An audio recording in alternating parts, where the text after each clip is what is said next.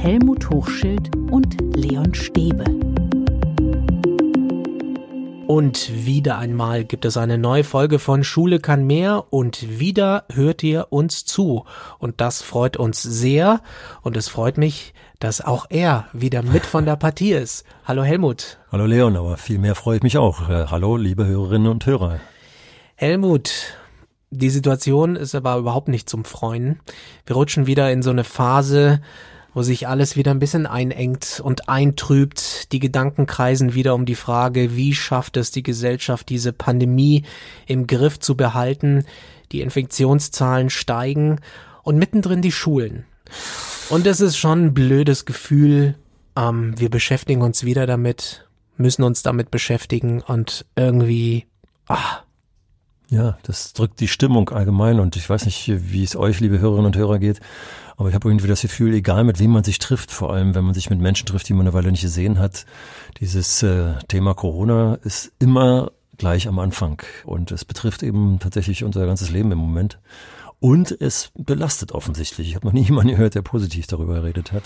Das ist schon erschreckend. Und deshalb reden wir heute über Resilienz in der Corona-Zeit. Was braucht es jetzt, um sich gegen diese Pandemie zu stemmen.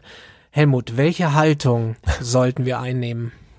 Ja, es versuchen zu gucken, ob es nicht was Positives geht. Dabei fällt mir jetzt gerade ein, während du die Frage stellst, dass als die Frankfurter Buchmesse äh, eröffnet wurde und ich erfahren habe, dass der Buchmarkt gestärkt wurde. Also es gibt auch positive Aspekte.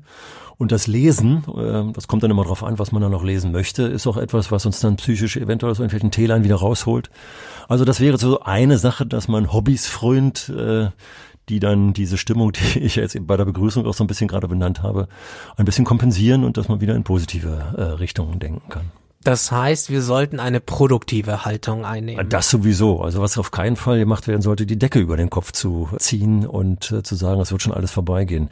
Denn wir müssen irgendwie damit umgehen, dass das uns eine Weile beschäftigt und wenn wir da auch nicht so ein paar positive Aspekte sehen, und was für uns herausholen können, äh, dann wird es, glaube ich, eine schwere Zeit. Aber es wird halt nur schwierig, wenn die Spielräume scheinbar immer enger werden.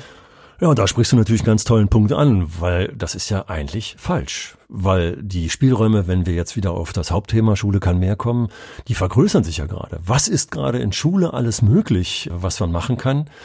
Weil die Veränderungen, auf die wir Rücksicht nehmen müssen, plötzlich sagen, ja, äh, Unterricht alter Herkunft geht kaum noch. Ähm, also wir müssen uns was Neues ausdenken. Dann kriege ich mit, dass es schon in einigen Ebenen, dummerweise nicht in allen Ebenen, ganz viel Offenheit dafür gibt, dass man sagt, Mensch, ja, wir können ja zum Beispiel mal, wie wir in letztens im Podcast bei Hausaufgaben zum Beispiel über äh, Homeoffice äh, beim Erledigen von Hausaufgaben nachgedacht haben. Und da sagte dann jemand, Mensch, eigentlich eine tolle Idee, bin ja nie drauf gekommen, könnte man mehr mal machen. Also es gibt Spielräume, nutzen wir sie. Es gibt Spielräume, aber du hast mir erzählt, dass jetzt an einigen Schulen auch so ein bisschen die Notenhektik einschlägt, also die Panik ausbricht, dass man jetzt schnell irgendwelche Klausuren noch äh, schreiben will. Ist das, ist das so? Ja, also da kommen wir genau darauf. Thema ist ja heute Resilienz. Was macht man, äh, wenn die Widerstandskraft nachlässt und wenn man sich belastet fühlt? Man versucht zu gucken, welche Rituale haben wir eigentlich, auf die wir uns zurückziehen müssen.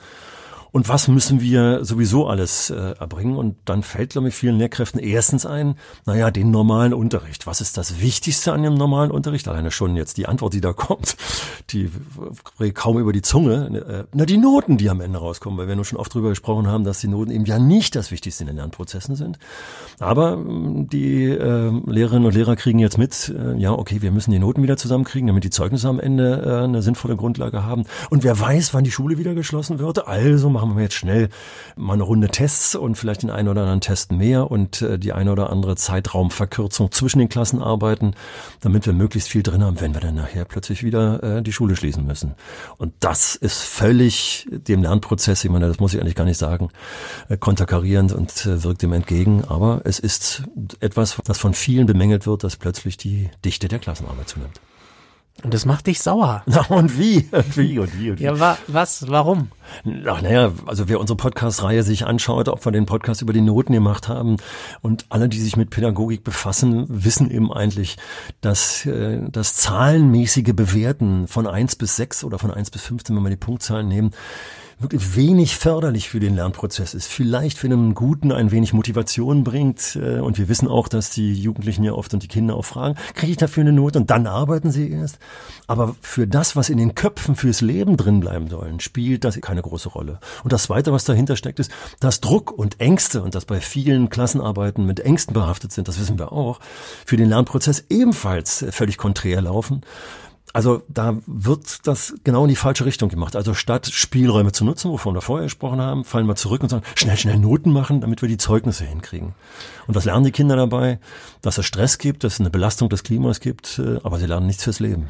Aber vielleicht ist es für die Lehrkräfte ja auch eine Entlastung, eben gerade in diese Rituale reinzugehen und Rituale sich zu suchen, wie zum Beispiel Klassenarbeiten. Ja, komplexe Lernprozesse, vor allem dann, wenn sie so gestaltet werden, wie wir hier des Öfteren darüber sprechen. Also Lernprozesse, die Kommunikation erzeugen, die Handlung erzeugen, die auch Offenheit haben äh, damit die Kinder nämlich Möglichkeiten haben, in dieser Offenheit sich zu entwickeln, zu selbstständigem Lernen. Wir haben gerade vorhin geschaut, der Podcast über selbstständiges Lernen schießt gegen die Decke, äh, was die Zahlen und die Hörer betrifft. Aber auf der anderen Seite setzen wir auf Klassenarbeiten, wo wir genau wissen, dass das selbstständige Lernen sowas von eingeschränkt ist, weil ganz klar Dinge abgearbeitet werden müssen in 45 Minuten, die dann mit Punkten bewertet werden äh, müssen. Das geht völlig dagegen. Aber es ist natürlich einfach zu sagen, also liebe Kinder, wir werden jetzt drei Stunden mal das, das und das durchnehmen und nach den drei Stunden werden wir eine Klassenarbeit darüber schreiben.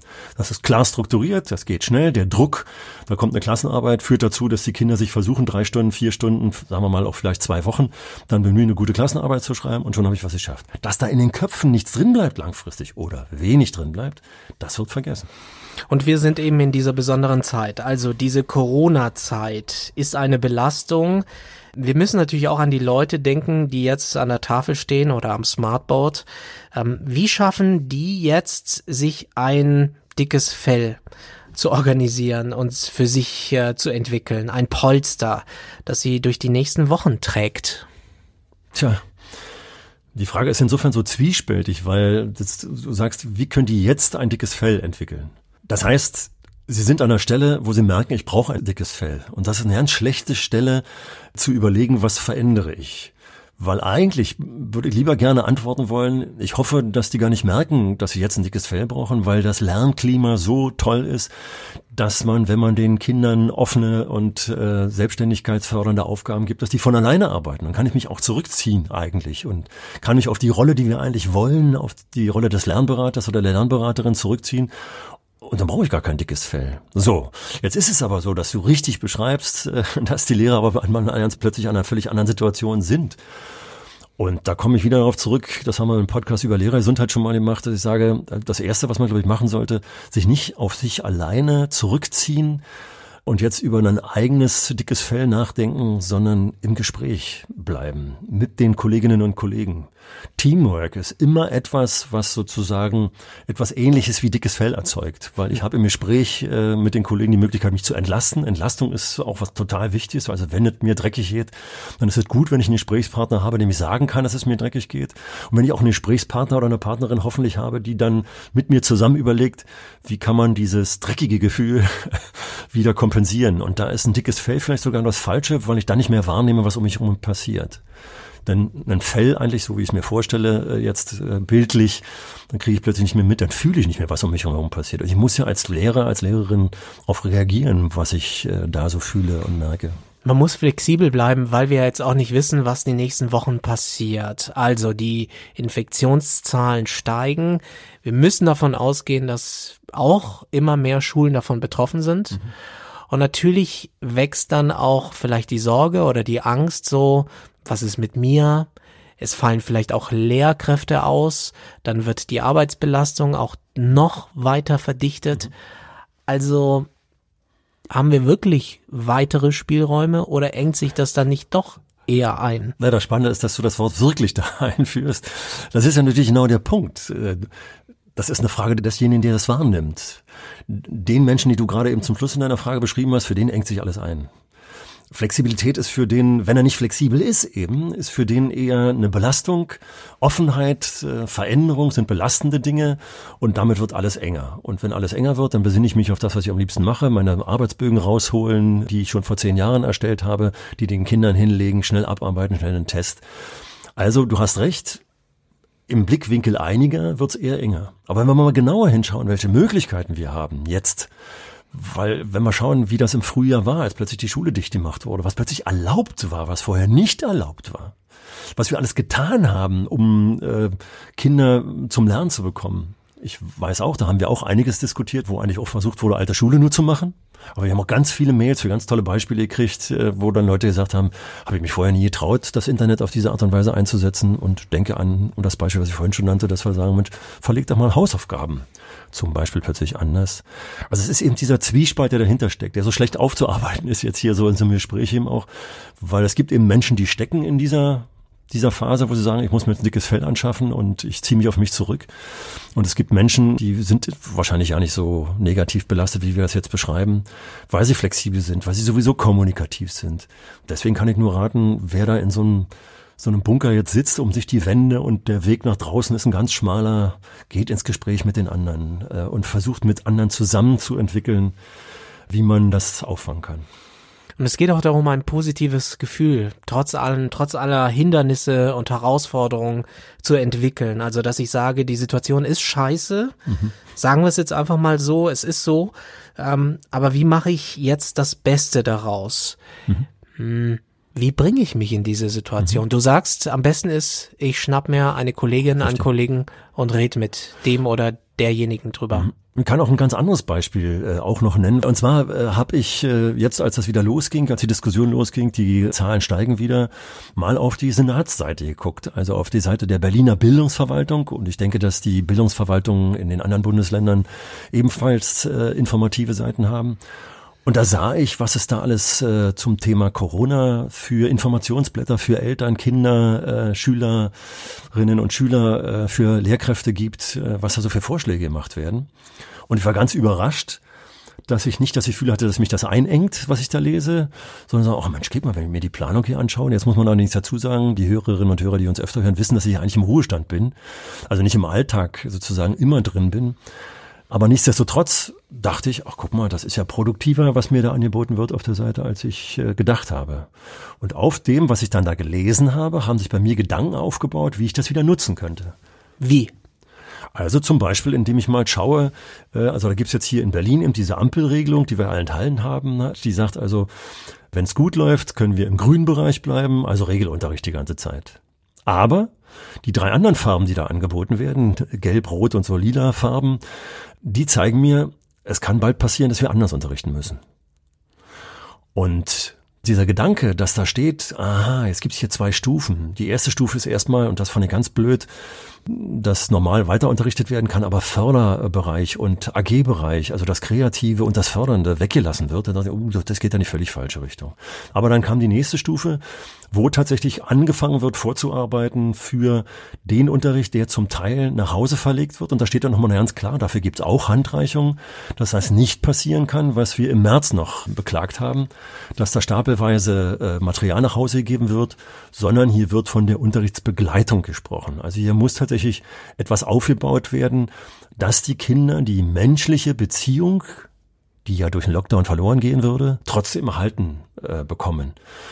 Und für mich hat das wieder gebracht, dass sah, das hatte ich der Senatsverwaltung gar nicht so zugedacht gehabt eigentlich, äh, dass, ja, es geht um das Menschliche eben auch. Also dass da eben drin steht, bereite doch mal schon jetzt im Unterricht vor, wie du den Kontakt zu denen hältst. Wenn für den Fall. Richtig. Und das war für mich nochmal klar, dass man sagte, okay, wenn ich da gelassen reingehen will, dann muss ich jetzt schon im Unterricht mal gelassen darüber nachdenken. Also Kommunikation zu erzeugen und Beziehung zwischen dem Lernenden und dem Lehrenden zu erzeugen. Und das hat mich wieder auf so einen Schwerpunkt gebracht, der vielleicht, war meine Hoffnung, den einen oder anderen Lehrer von wegholt, zu sagen, ich muss jetzt schnell Stoff schaffen, um schnell Klassenarbeiten zu schreiben, sondern die Beziehung zu dem Menschen und die Kommunikation spielt wieder eine Rolle. Also da sind Stichpunkte drin gewesen, die wieder Spielräume eröffnet haben. Also es geht um menschliche Beziehungen. Du würdest das auf jeden Fall fördern und das hilft auch, um Menschen diese Gelassenheit zurückzugeben, wenn man sich darauf zurückzieht. Manch einer hat vielleicht im Hinterkopf, ah, ich muss aber auch trotzdem den Stoff irgendwie schaffen. Ja, ja, das ist ja das Ärgerliche. Du hast jetzt völlig vogelfrei sind wir ja nicht. Ja, ja, aber das ist genau das. Du machst gerade das Türchen auf, äh, an dem wir vor kurzem schon mal waren, wo mir die Emotionen beinahe hochgehen. Insofern, als dass ich hier in Berlin erlebe, dass also hochkarätige Experten zusammengerufen wurden, um der Berliner Schule zu sagen, wie sie besser sein kann, weil in die Berliner Schule viel investiert wird. Und dann lese ich da wieder so Sachen, dass das was im System sozusagen die formalen Stützen sind, dass das gestärkt werden muss. Also der Fachunterricht muss gestärkt werden, die Leistungskontrollen müssen gestärkt werden. Und weswegen ich da so kurz drauf abfahre und sofort wieder hinkomme, dass wenn du liest, wie Pädagoginnen und Pädagogen, wie Schule, ob das Schule neu denken war, dieses Buch, was schon vor Jahren auf dem Markt war, oder was Leute wie Hetty oder die Neurowissenschaftler sagen, es kommt auf die Beziehung zur Lehrkraft an. Es kommt auf die Emotionen an, die mit Lernen zu tun haben. Da wird überhaupt kein Wert drauf gelegt. Und das ist genau der Punkt, dass wir sagen, Mensch, jetzt passt doch bloß auf, dass so eine Corona-Zeit uns nicht auf das Formale reduziert, weil es so schön einfach ist, sondern dass wir da, der Lernprozess muss etwas Offenes sein und etwas zwischen den Menschen, Kommunizierendes hergeben. Und wenn wir das nicht hinkriegen, dann brauchen wir das dicke Fell, dann ziehen wir uns zurück, ziehen uns die Decke über den Kopf, aber das tut unseren Kindern nicht gut. Ja, und deswegen ist es so wichtig, äh, dass ich da an den Menschen und an die Beziehung zum Menschen denke. Ehrlich gesagt, Helmut, habe ich auch manchmal das Gefühl, dass ich am liebsten mir die Decke über den Kopf ziehen würde und ja. sagen würde, hey Leute, weckt mich einfach, wenn der Spuk vorbei ist. Ja. Weil es engt einen schon irgendwie ein. Ja. Und jetzt nochmal, nochmal ein Winter. ich meine, wir haben hier während des Lockdowns zweimal pro Woche gepodcastet. Es hat sich jetzt irgendwie beruhigt und irgendwie dachten wir, okay, jetzt jetzt baut sich mal wieder was Positives auf und jetzt rutschen wir wieder in diese Situation rein. Also wir haben nicht so direkt... Weck mich, weck mich, ja. wenn es einfach vorbei ist. Ja. Wir haben nicht so direkt drüber gesprochen, wie dir es eigentlich geht, wenn wir uns treffen. Aber ich äh, sage jetzt mal von mir, dass in der Zeit, wo es mir dann auch dreckig ging, also gerade heute ist ja wieder so ein Tag, wo draußen äh, Shift, äh, Hunde und Katzen regnet, ich mich äh, in, in Regenkleidung werfen musste, um hier zu unserem Aufnahmeplatz zu kommen. Ja, und dann treffe ich dich. Ja, und bis, bis hierhin war ich irgendwie ziemlich genervt. So, dann stellen wir uns die Tasse Tee gegenüber, dann stellen wir uns den Kuchen gegenüber, den wir nach der Aufnahme dann einnehmen werden. Wir fragen uns gegenseitig erstmal, wie es uns geht. Und eigentlich geht's uns doch besser dann. Also und dass wir jetzt eben über diese Situation sprechen im Podcast, liebe Hörerinnen und Hörer, Sie kriegen es gerade mit oder ihr kriegt es gerade mit äh, wie, vielleicht hört man so ein bisschen, wie die Mundwinkel sich gerade bei mir heben. Das führt bei mir dazu, dass es mir, wenn wir uns nachher äh, wieder verabschieden, dass es mir besser geht. Live-Therapie. Ja, jetzt. also nix den, und also wir müssen jetzt gar nicht zu der Krankheit der Depression übergehen. Das ist ja zum Beispiel auch ein Krankheitsbild, dass die sich dann eben zurückziehen, dass sie alle Kontakte abreißen lassen. Und das verschlimmert das Krankheitsbild ja nochmal und, und, und. Das heißt also auch diese negativen Stimmungen werden dadurch verschlimmert, dass wir uns zurückziehen. Öffnen wir uns, entlasten wir uns. Wir beide kommen uns ja auch teilweise manchmal ins Streiten an so bestimmten Stellen, wo es kribbelig ist. Aber letztendlich äh, haben wir uns dann wieder auch entlastet äh, und kommen dann ins Produktive. Also wie wir zum Beispiel hoffentlich einen Podcast äh, aufnehmen, der für euch, liebe Hörerinnen und Hörer, wieder was Produktives bringt. Es geht um seelische Gesundheit auch. Also im Sinne dieser seelischen Gesundheit ist es, glaube ich, wichtig, dass wir damit bewusst umgehen. Menschen also dass es, dass es was mit uns macht. Ja. Natürlich macht die Pandemie was Na mit klar. uns. Wir Menschen sind soziale Tiere. Und die Pandemie äh, und Lockdown und hat, hat uns eben dazu geführt, dass wir plötzlich unsere Kontakte reduzieren, unsere sozialen Kontakte reduzieren sollen. Und das macht uns so fertig.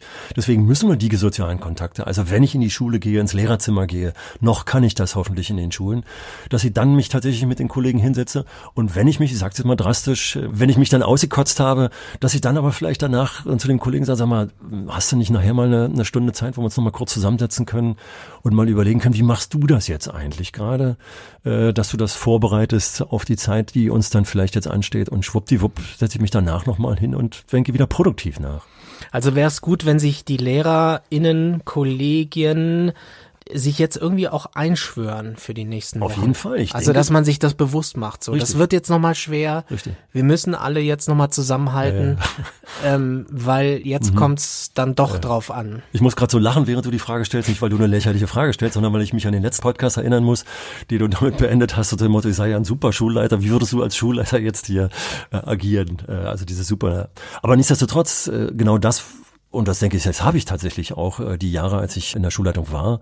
Wir hatten ja Krisensituationen, äh, auch in den 14 Jahren an der Paul-Löbe-Schule, aber dann in den sieben Monaten an der Rüttli-Schule. Und wir haben immer uns besser gefühlt, wenn wir uns zu einer Dienstbesprechung zusammengesetzt haben und eine Bilanz gezogen haben, warum geht's uns jetzt gerade besonders schlecht und dann aber auf jeden Fall immer am Ende einer solchen Besprechung zu einer To-Do-Liste kamen, was machen wir jetzt? Und oftmals, wenn es gut lief, äh, haben wir uns in Arbeitsgruppen zusammengesetzt, also kommuniziert, um in der nächsten Dienstbesprechung nicht wieder uns erstmal zu entlasten, sondern mit den Arbeitsgruppenergebnissen zu überlegen, wie wir es jetzt verbessern. Also in die Kommunikation reingehen. Es erfordert natürlich schon Mut, weil du natürlich viele Rahmenbedingungen hast. Also Stoßlüften, Hygienepläne, ja, ja. dann irgendwelche Vorgaben von, von Ministerien, von Bildungspolitik und so weiter. Also das Umfeld ist nicht besonders, auch wenn es die Möglichkeiten vielleicht gibt auf dem Papier, aber das Umfeld ist schon auch schwierig. Und dann leben wir jetzt in dieser Zeit, wo wir wieder über Social Distancing ja. vermehrt reden werden. Im ersten Satz hast du das Wort genommen, was die ganze Zeit, äh, während du weiter die Frage gestellt hast, hier wabert hat, Mut. Leute, verdammt und zugenäht, seid doch mal jetzt, jetzt gerade wieder mutig und überlegt mal, was nimmt euch den Mut im Moment gerade? Das sind wieder diese einschränkenden Maßnahmen und ich überlege gerade, wie gehe ich gerade damit um, äh, mit diesen Einschränkungen, mit diesen Regeln. Ich gehe nicht auf die Straße und werde die Regeln in Frage stellen, aber ich werde für mich persönlich mal überlegen, wie vernünftig verhalte ich mich, sozial vernünftig, dass ich also niemand anders anstecke, wenn ich dann das Virus hätte. Das weiß man ja nie so genau, bevor man dann getestet ist. Also ich suche mir hier auch schon meine Spielräume. Ich nehme nicht jede Regel und ziehe mich ängstlich damit zurück. Also ich traue mich inzwischen auch ins Theater, während ich landende Leute kenne und sage, nein, die geschlossene Räume gar nicht.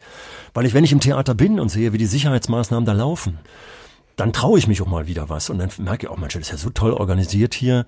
Und genau so ist es, dass wenn ich auch Schüler und äh, Kollegen davon begeistern kann, zu sagen, Mensch, wenn wir zum Beispiel die Maske mal ein bisschen länger aufsetzen. Also zum Beispiel, wie ich gerade vor kurzem äh, las, dass da jemand in seiner Grundschule gesagt hat, auch Mensch, ist das eigentlich so schlimm? Wollen wir nicht mal trainieren, den ganzen Tag die Maske aufzulassen und nur zu ganz wenigen, wenn wir essen, wenn wir trinken, weil die Maske schützt uns. Ich habe gerade mit einer Vietnamesin gesprochen, die mir nochmal erzählt hat, wie in Vietnam mit Masken umgegangen wird. Wenn die sich auf einen Motorroller setzen, setzen sie eine Maske auf, weil die dreckige Luft zum Beispiel gefiltert wird, auch durch eine normale Alltagsmaske und, und, und. Also warum sage ich das jetzt alles? Und komme hier mit Vietnam plötzlich. Diese Maske hat tatsächlich eine Funktion. Also sie hat mir gerade erzählt, wenn sie in Ho Chi Minh Stadt auf dem Roller gesessen hat und sich das abgenommen hat, dann hat sie einfach gemerkt, äh, wie dreckig das Ding aussieht. Also eine Maske hat in vielerlei Hinsicht eine gute Funktion. Und wir können, wenn wir das Ding aufsetzen, auch wieder mutiger umgehen. Also in einem Theaterstück äh, sah ich letztens, wie ganz viel äh, auf Distanz inszeniert wurde um eben die, äh, diese anderthalb Meter da einzuhalten. Und dann plötzlich äh, zumal auch noch zwei offensichtliche Risikopatienten äh, mitspielten hier, gab es eine Szene, wo die die Masken aufsetzten. Und die hatten den Mut zu sagen, wir machen diese Szene, aber setzen dann eben die Masken auf. Also kommt Leute, seid einfach mutiger auch in dieser Zeit und probiert Sachen aus, die wieder mehr Zufriedenheit schaffen. Ich glaube, das ist das Gegenstichwort. Äh, und Zufriedenheit wiederum schafft Resilienz, schafft ein, eine positive Einschätzung, äh, die dann wieder Widerstandskraft erzeugt. Und da sind wir natürlich dann auch wieder bei den Kids, bei den Jugendlichen, bei den Kindern, weil um ihre Resilienz geht es ja auch. Mhm. Und du glaubst, dass in dieser Zeit es jetzt wichtig ist, jetzt durch die nächsten Wochen zu kommen, eben mit diesem positiven Gefühl. Also ich brauche diese positiven Verstärker jetzt. Mhm. Aber wie schaffe ich die? Wie, wie kreiere ich die? Also erstmal zum, unser Podcast ist ja doch vorwiegend die Hörerinnen und Hörer. Wir werden wenig Schülerinnen und Schüler hier haben. Also insofern haben wir das natürlich erstmal an euch, liebe äh, Lehrkräfte oder auch Eltern gerichtet. Aber andererseits ist uns doch, glaube ich, hoffentlich allen klar, dass alles das, was jetzt hier gerade für die Lehrkräfte äh, gesagt wurde oder für die auch für die Eltern gesagt wurde, also wie man positive Stimmung, positive Haltung, positive Einschätzung schafft, dass das natürlich eine Auswirkung auf die Kinder und Jugendlichen hat, mit denen wir es zusammen zu tun haben. Das heißt, wenn wir uns nicht im Griff haben, wenn wir Ängstlichkeit ausstrahlen, Hoffnungslosigkeit ausstrahlen, ähm, dann wirkt das natürlich auf die Kinder. Also entweder gibt es eine Gegenhaltung, dass sie sagen, also sie hören uns praktisch gar nicht mehr zu, weil sie sagen, mit, mit deiner Haltung will ich nichts zu tun haben, ich will mich nicht in die Hoffnungslosigkeit treiben lassen. Oder sie fallen ebenfalls in die Hoffnung und das ist das Wahrscheinlichere. Das heißt, wenn wir über Schulklima gesprochen haben in unserem Podcast, dann kam natürlich klar, wenn wir die Belastung hier ständig ausstrahlen, dann ist das Klima belastet. Und dann ist der Lernprozess belastet, dann ist die Kommunikation belastet. Das heißt also, wir müssen uns in den Griff bekommen, wir müssen wieder das Positive erkennen können und da verweise ich auf die Podcasts, die wir in letzter Zeit gemacht haben, dass wir ganz viel gesagt haben, Mensch, wie können wir die Chancen, also die Tatsache, dass das Internet jetzt wieder stärker eine Rolle spielen soll, dass Selbstständigkeit stärker eine Rolle spielen muss, wie können wir das nutzen, damit wir letztendlich wieder zufriedener rausgehen und nicht ständig uns durch diese Herbststimmung und durch die Corona-Stimmung äh, belasten lassen. Und wie schaffen wir es, dass wir rauskommen aus diesem Gefühl der Überforderung? Ich glaube, das ist es auch. Mhm. Also ich glaube, das ist jetzt nicht die Zeit, wo wir noch mehr, noch enger, noch gestresster mhm. Sachen machen müssen, sondern wo jetzt, glaube ich, doch wieder wir etwas luftiger mhm. ans Lernen mhm. denken, oder? Indem wir tatsächlich effektiv arbeiten. Also Belastung ist ja äh, häufig erst auch durch Arbeitsbelastung. Wir haben jetzt eine ganze Menge durch die psychische und emotionale Belastung gesprochen, aber körperlich äh, ist ja eigentlich die Arbeitsbelastung auch ein Auslöser dafür. Und das heißt effektiv arbeiten. Das heißt, ich gucke mir mal an, was wir äh, immer wieder auch besprochen haben. Wenn ich die Kinder arbeiten lasse, also auch ihnen Freiräume schaffe. Denkt an das, was ich immer wieder gesagt habe, wenn ihr ein Thema dadurch einführt, dass sich die Kinder erstmal die Fragen überlegen und die Kinder die Schwerpunkte festmachen, die sie gerne äh, beantworten und recherchieren wollen, dann habt ihr just in dieser Zeit, wenn ihr die Kinder arbeiten, wenn ihr denen vertraut und wenn ihr denen die Verantwortlichkeit für einen Teil ihrer Arbeiten übergebt, dann entlastet euch das. Und wenn Kinder Produkte erzeugen in einer vernünftigen Gruppen oder von mir ist auch Einzelarbeit oder in einer Phase, wie zu Hause gearbeitet wurde, und dann mit den Medien, die die Kinder erstellen, dann arbeiten können, dann haben wir uns auch wieder entlastet, weil viel oftmals setzen sich doch die Lehrkräfte hin und hängen dran, einen Arbeitsbogen für die nächste Stunde zu machen. Das könnte ich mir eigentlich ersparen, wenn ich den Kindern sage, hier, ihr erarbeitet das. Das bringt mehr Verantwortung bei den Kindern an und sie geben sich mehr Mühe, tatsächlich was zu erarbeiten, weil sie genau wissen, dass ihre Mitschüler damit arbeiten müssen und, und, und. Das haben wir an anderer Stelle ja ausführlich schon erklärt. Also wir müssen mit den Kräften zusammenarbeiten und die Kräfte für uns nutzbar machen, mit denen wir Tag für Tag zusammensitzen, also sowohl im Lehrerzimmer als auch in den Klassenräumen. Das ist ein tolles Fazit, also weil ich glaube, also das ist das, was ich jetzt mitnehme. Gutes Lernen schafft auch Widerstandskraft, schafft auch Resilienz. So genau von. das ist der, ja. der Clou an der Sache. Und zwar, und wie ist jetzt noch, kommt das nächste gleich mit dazu. Wodurch ist gutes Lernen gekennzeichnet? Durch eine gute Beziehung der miteinander Lernenden. Also warum machen wir hier, hoffentlich sehen die Hörerinnen und Hörer auch so einen guten Podcast, weil die Beziehung zwischen uns beiden, äh, diese Podcast-Beziehung hier relativ, äh, ihr seht es leider, wir lächeln beide, weil Beziehung ja vielleicht auch äh, vielfältig äh, interpretiert werden kann. Aber ich denke, sie läuft so, weil wir produktiv tatsächlich über einen guten Podcast nachdenken und produktiv ins Gespräch gehen. Äh, also das heißt, äh, ja, auch die Beziehung und die, das Klima der Beziehung spielt eine ganz wichtige Rolle. Okay, Leute, dann kommt gut durch die nächsten Wochen. Wir sind bei euch mit Schule kann mehr. Mehr zum Thema Resilienz gibt es auch zum Nachlesen, zum Beispiel beim deutschen Schulportal. Klickt euch da mal rein. Und wir freuen uns, wenn ihr uns abonniert bei Apple, bei Spotify und über alle anderen Apps. Und wenn ihr uns Feedback geben wollt, dann gerne per Mail an info at schule-kann-mehr.de. Und nächsten Dienstag gibt es dann wieder eine neue Folge. Und das kann ich schon verraten. Dann sind wir mal kurz in den USA. Aber bevor wir da hinkommen und bevor ich mich dann auch jetzt verabschiede, hat der Leon gerade gesagt, wir freuen uns, wenn ihr uns abonniert. Also ihr merkt, nachdem wir so viel über Belastung gesprochen haben, sagen wir einfach mal, worüber wir uns freuen. Und jetzt sage ich ganz klar, Leon, wenn wir jetzt hier Schluss machen, dann freue ich mich auf das Stück Kuchen und die Tasse Tee mit dir. Äh, da habe ich mich schon den ganzen Tag drauf gefreut. Und wenn ihr uns jetzt gehört habt, überlegt euch mal, wenn ihr jetzt ausschaltet, abschaltet, worauf freut ihr euch denn danach? Und macht euch was Schönes äh, draus. Ich freue mich jedenfalls aufs nächste Mal. Bis dahin. Tschüss. Tschüss. Jetzt gibt's Kuchen. Ja.